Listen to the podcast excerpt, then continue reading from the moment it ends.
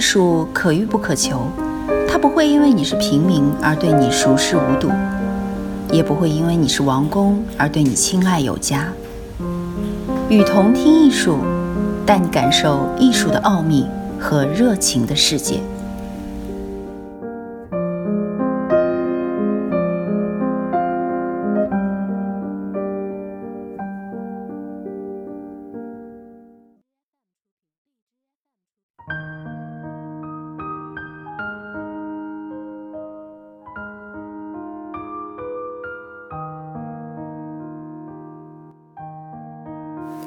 恐怖的小丑，滑稽的小丑所从事的喜剧往往只是一个幌子。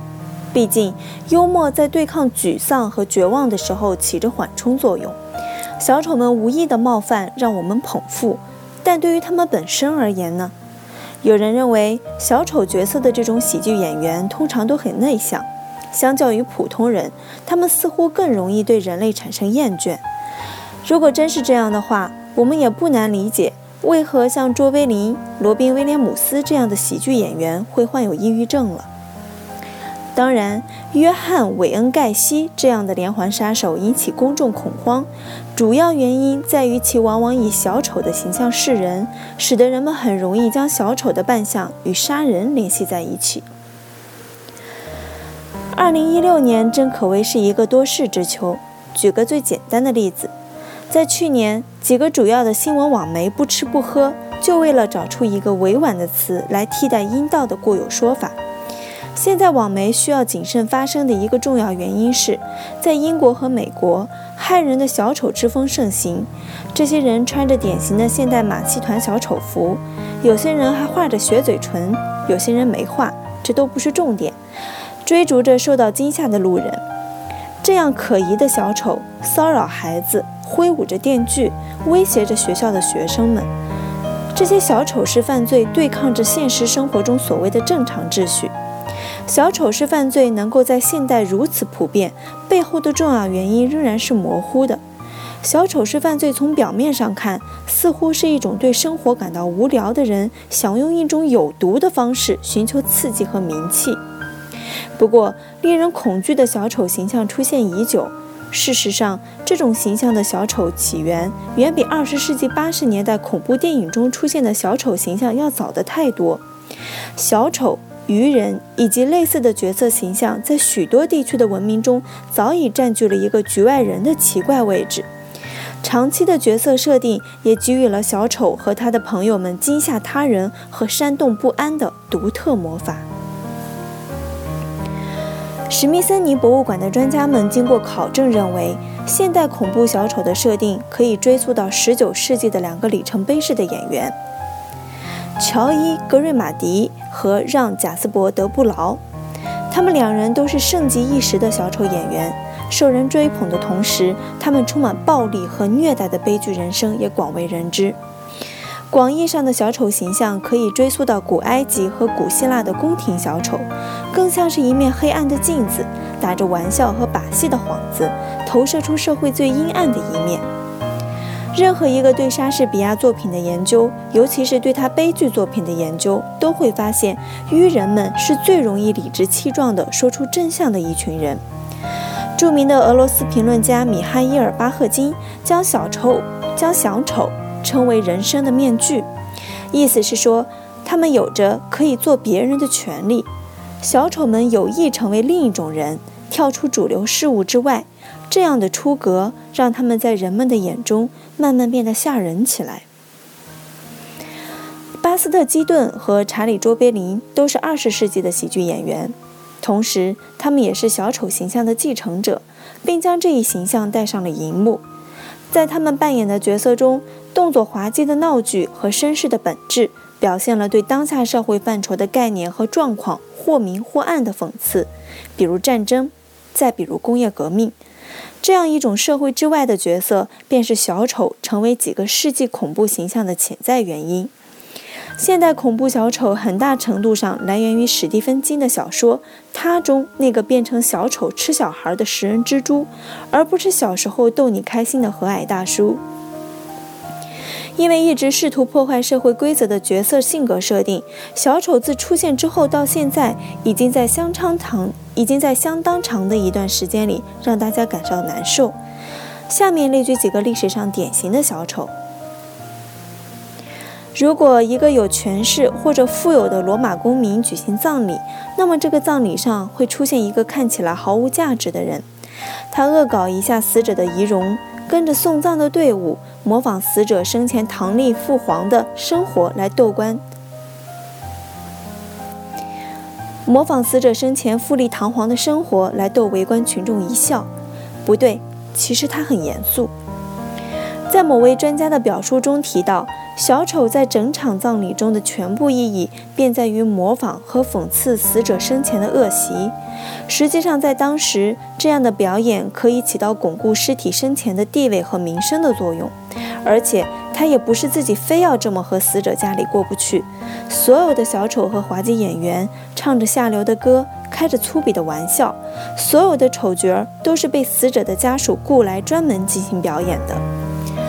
研究罗马历史的学者在罗马君主的维斯帕先的婚礼上，在罗马君主维斯帕先的葬礼上，当时著名的小丑法寇跟在送葬队伍的后面，夸张地用动作、语言和表情告诉围观的民众们，维斯帕先传奇的一生都是骗人的，并询问观众，葬礼结束后罗马王室会给他多少钱。老实说，这样的小丑。比现在的诡异版本温馨和甜蜜的不知高到哪里去了。始于意大利的文艺复兴带给我们很多宝贵的财富，然而影响最为深远的当属 commedia dell'arte，指的是意大利面具戏，也是西方戏剧史上第一种专门带有剧情供人观赏的戏剧形式。每一部面具戏都包含着一系列不同的角色形象，大多数是滑稽的丑角儿。这些角色形象后来就演变成了现代小丑装扮的原型。如果你正确的搭配了戏服和妆容，那么你也可以扮面具戏中的角色。用白色塑料和用白色颜料和塑料球，可以扮成伤心又可人的小丑皮埃罗、波里西内尔。或者波里西内拉有一个巨大的胃，他们的敌人则有更加大到病态的胃。波里西内尔有着恶魔的本质，他是一个腹黑的小丑，他的力量与灵感来源于在潘奇和朱迪中潘奇的残忍和暴力。潘奇和朱迪是英国传统的木偶戏。在这个节目中，波里西内尔可以从一个肮脏无耻、随意打人、杀人的混球，变成一个充满正能量的天使。最初，波里西内尔是一个更为粗暴的形象。维多利亚和阿尔伯特博物馆的馆藏文献中记述，波里西内尔是意大利语中破坏分子和杀人狂的代名词。从这个角色的尖头面具和吱吱的叫声来看，这个名字有可能源于小鸡仔。在十八和十九世纪，波里西内尔的形象被做成提线木偶和各种玩偶，知名度大大提高。这也许是受潘奇的影响，毕竟潘奇和朱迪在英国流行了几个世纪。不过，波里西内尔的流行意味着人们仍旧将小丑看作是很容易喜怒无常、贪婪并且格外暴力的角色。有许多传统的民间传说故事与小丑有关。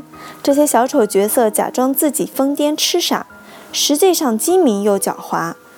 阿南西和贝尔兔的故事就是很好的佐证。小丑的形象还和亡命徒类似，也许是因为另从另一方面来说，在我们的普遍认知里，愚人总是不畏风险、勇往直前的。这一观点在塔罗中展现得非常全面。韦特塔罗中。大阿卡纳的零号牌是愚人，牌面图案的象征意义便是愚者不顾世俗意见，朝着困难一往无前。根据大卫·罗伯的在《小丑、愚人和流浪汉》中的记述，在巴厘岛的戏剧中，小丑和他的同类们似乎都是上帝的仆人，不断努力尝试着，试图揭开世界内在矛盾的本质。在这样的传统习俗里，上帝和魔鬼是必然存在且相互联系的。生与死、天堂和地狱、幸福与悲伤亦如是。因此，小丑有时候是可以跳脱起来。因此，小丑有时候就是可以逃脱看起来躲不掉的灾难。不过，从印度的传统习俗来看，小丑有时候会显得尤为出众。印度神话中的小丑形象叫 Tanirama。据传说记载，Tanirama 是15世纪印度神眷。Tanirama 是15世纪印度神庭豢养的小丑，他表面上膜拜女神卡利，这是一位戴着人头骨项链的恐怖印度女神。他表面上膜拜女神卡利，并召唤她前来。然而在女神降临后，他偷走了女神随身携带的两个管子，还擤着鼻涕模仿女神以嘲讽。因为他太滑稽，所以卡利女神没有杀死他，而是诅咒他。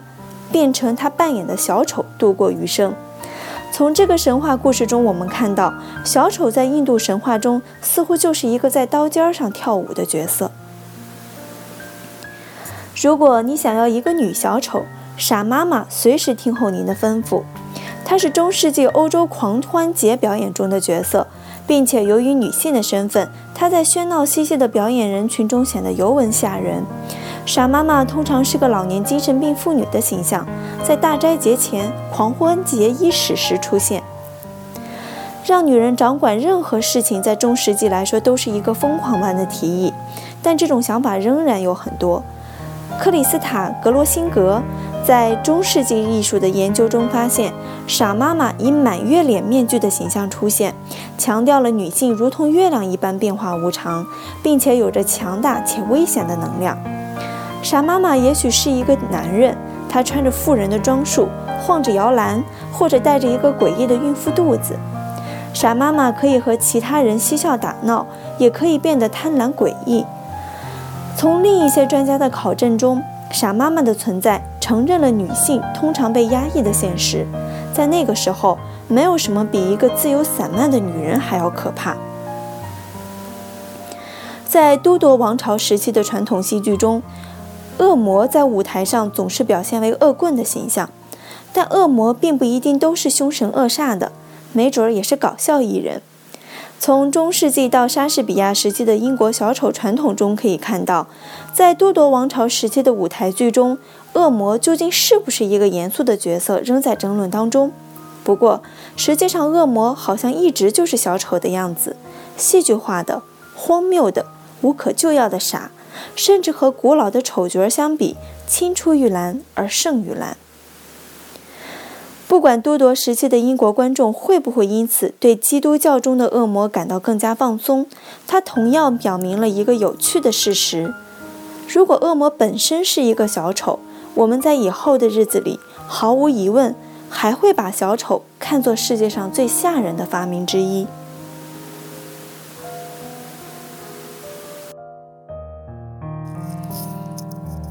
我是与同听艺术的主播艾达，声音是一种力量，欢迎你与我们一起去感受。